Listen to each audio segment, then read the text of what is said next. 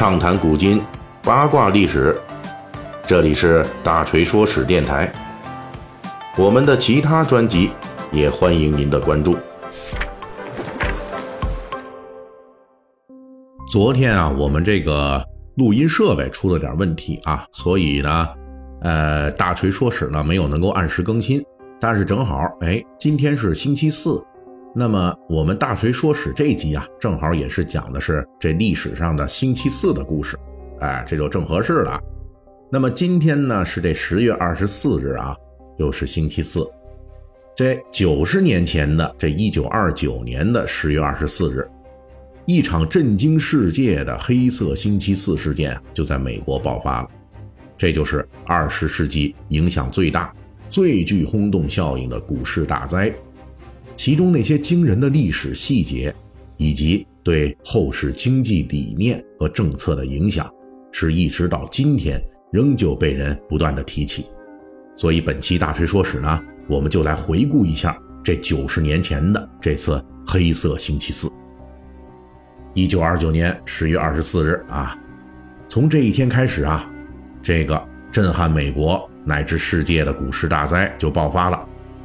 随后呢，就引发了全球的经济衰退，而这次经济衰退啊，对后来的德国纳粹以及美国罗斯福新政等等，也都产生了深远的影响。其实这次股灾在此前啊，不是没有征兆。从一九二九年十月十五日开始，这纽约股市就已经出现了抛售现象，此后股市的情况是每天都在恶化。但是那时候呢，股市已经繁荣了二十年了，所以这人们的这个心理是非常乐观的，仍旧认为这次股市的下跌只是暂时的，那未来呢仍旧会上涨。然后，这决定命运的十月二十四日星期四就到来了。这一天的上午十点，猛烈的股票抛售浪潮是汹涌而来啊！交易才开始三十分钟，相当于平时一整天的交易额已经完成了。那一天换手的股票啊，达到了一千三百万股，相当于一九二九年那一年平均每日交易量的四倍。上千名散户是蜂拥在华尔街的街头啊，只想快速脱手砸在自己手里的股票。没办法，这纽约市政方面就。派出了上百名警察冲到证券交易所外来维持秩序，但是到了中午的时候，这整个股票市场的崩溃就已经很明显了。这时候呢，还有一些大财团凑出了一笔巨款来护盘，是勉强的维持住了股市的大盘。就在十月二十四日这一天之内，美国股市就损失了三十亿美元的市值，相当于当时。美国国民生产总值的百分之三，黑色星期四是就此闻名天下，不仅对美国经济产生了直接的影响，而且是重创了美国股市的信心。当时啊，刚刚抵达美国不久的这英国著名的政治家温斯顿·丘吉尔啊，也就是呢那个在未来的二战中成为英国最著名的战时首相的那个人，大胖子。还爱抽雪茄，哎，就是这丘吉尔，正好呢，他就全程目睹了这十月二十四日这一天的股市大跳水。丘吉尔就回忆啊，说那一天纽约华尔街上的人们如同热锅上的蚂蚁一样，是走来走去，走来走去，每个人都想把自己被套牢的股票兜售给别人，但是呢，没有人愿意做接盘侠。随后的事实证明。护盘只是短暂的，崩盘那才是必然的。十月二十九日是星期二，就在这一天，这黑色星期二接着上周的黑色星期四就来到了。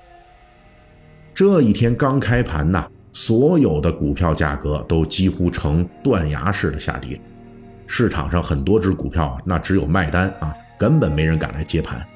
面对这俯冲的垂直跌落，这大盘啊。这次是再没有什么财团敢出来救市了。这一天的交易量达到了创纪录的一千六百万股，当场就让美国股票总市值直接比前一天缩水了五分之一。这什么概念啊？就是让当时投资股票的人血本无归。从黑色星期四到黑色星期二啊，一共这四个交易日，这四个交易日当时就被称为是成批消灭百万富翁的日子。这许多当时开着卡迪拉克豪车的富翁啊，在这一周之后啊，就直接改成步行了啊，车都没了，百万富翁都成批消亡啊。那么同时呢，那些数以百万计的普通投资者的状况。那可想而知，这些人呢，咱们现在有一个统一的称呼叫韭菜。这许多人啊，都是用自己的血汗钱啊，想在这股市里捞上一笔，但是最后呢，却落得是这个倾家荡产。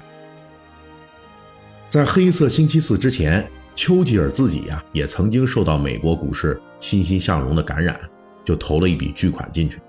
当然了，立即呢就被。黑色星期四和黑色星期二给吞掉了，是一毛钱都没剩下。不过呢，丘吉尔人家是个大韭菜啊，人家这家族毕竟是历史悠久、底盘结实，人家能扛得住。但是别人那就不一定了。丘吉尔回忆说，当时他下榻的那栋楼房，有人炒股失败之后，直接就从十五层楼跳下去了。他的目击印证了当时美国。因为黑色星期四和黑色星期二而流行起来的各式的自黑式的股灾笑话，其中有这么一个段子，就是模仿旅馆服务台问住户的话，说：“哎呦，先生，欢迎您入住啊，请问您要入住的是用来睡觉的房间啊，还是用来跳楼的房间啊？”从一九二九年十月二十四日开始的这一场股市危机，最终啊是对美国经济造成了重创。股市从此是一路暴跌，到了一九三二年的时候，这美国股市蒸发掉的财富已经相当于一九二九年美国国民生产总值的八成。关于这一场影响深远的股灾，后世曾经有诸多的分析，包括对其骤然发作的原因的各种分析。基本来说呢，后世的总结虽然众多，但是简单的概括其实一句话就能讲清楚。就是这泡沫啊，吹得忒大了，把它给吹炸了。要分析一九二九年十月二十四日那个黑色星期四，首先要看的是这之前十年的美国股市。在此之前，美国经济曾经有一个长期的良性增长，而股市的发展呢，则是与经济增长相匹配的。可是从一九二零年到一九二九年。美国证券交易市场的交易额增加了五倍，在不到这十年的时间里，股市的平均价格却上升了百分之三百。